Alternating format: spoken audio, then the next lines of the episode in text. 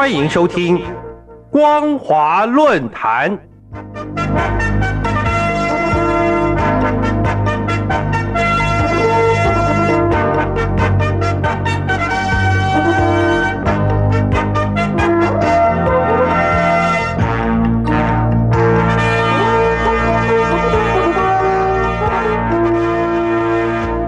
听众朋友您好，欢迎收听光华论坛，我是黄轩。今天的论坛主题是迎春纳福贺新年。各位听众朋友，中国向来以农立国，自古农业社会是以天象来定历法，而春节就是过去农业社会所定出来的节庆。几千年来，在中国人的心中，春节已经成为一年当中最重要的日子了。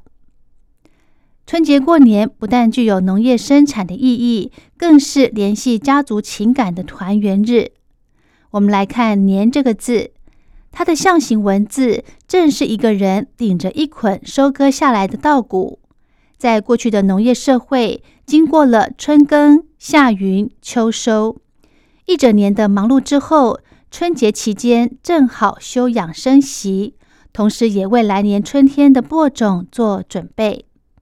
到今日，工商社会，春节过年虽然少了生产仪式的意味，但是年度营业结算以及年终奖金的习俗，也同样反映了过去一年的经济状况。至于家族团聚与酬神祭祖，也与生产仪式同样受到重视。在春节期间，有各式各样的民间宗教活动，而家家户户也都准备了祭品拜拜。酬谢祖先与诸神的庇佑，并且祝祷来年平安顺利。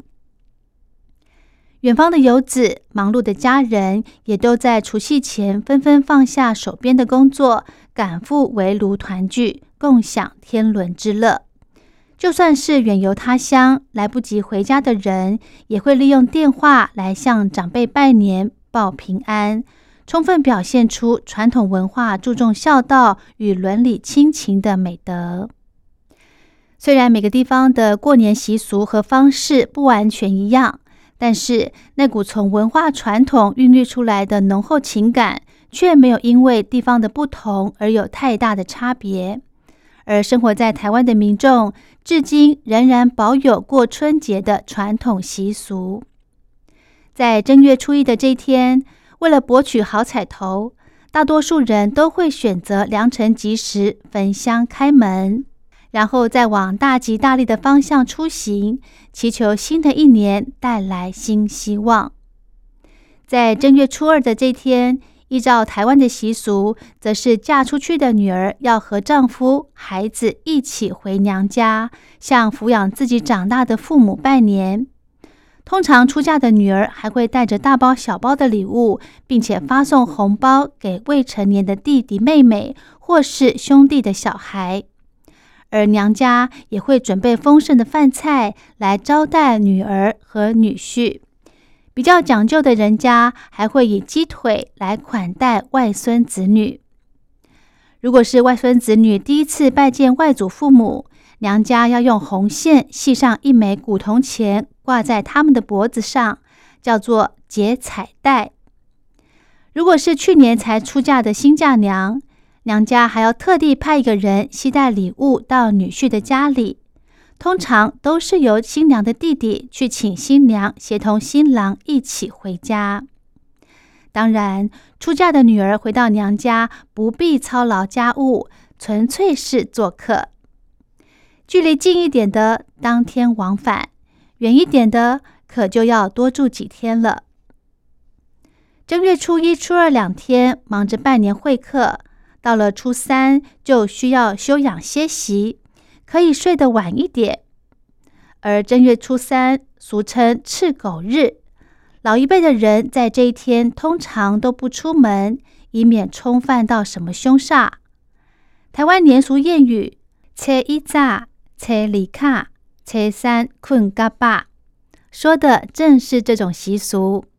到了初四，是接神的重要日子。相传灶神在腊月二十三或二十四日升上天庭，向天尊禀报所思，直到正月初四才返回凡间。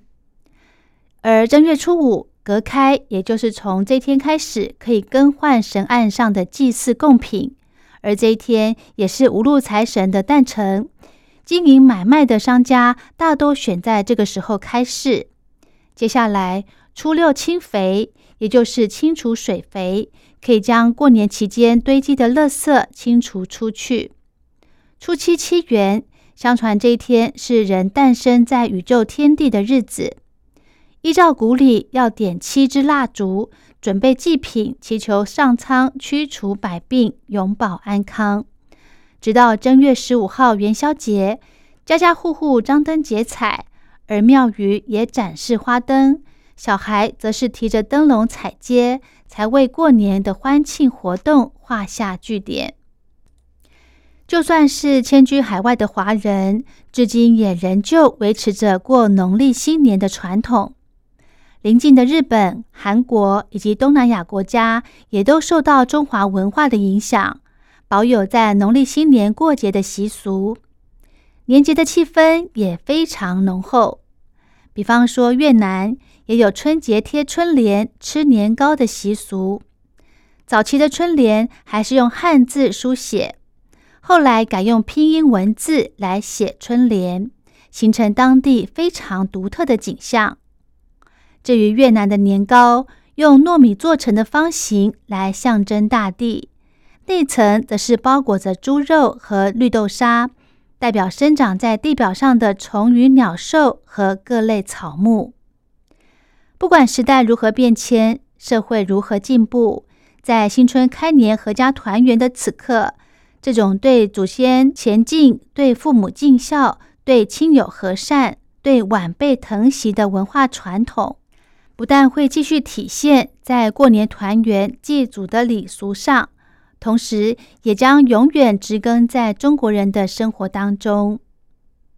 在新的一年，大家都增长了一岁的时候，希望两岸在共同的文化基础上，持续推动国家的现代化发展，以及实现两岸社会多元、民主、民生繁荣的愿景。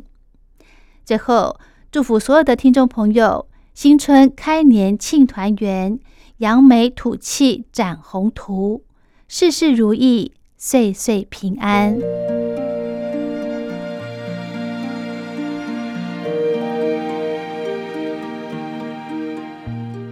今天论坛的主题是迎春纳福贺新年，我是黄轩，感谢您的收听，我们下次再会。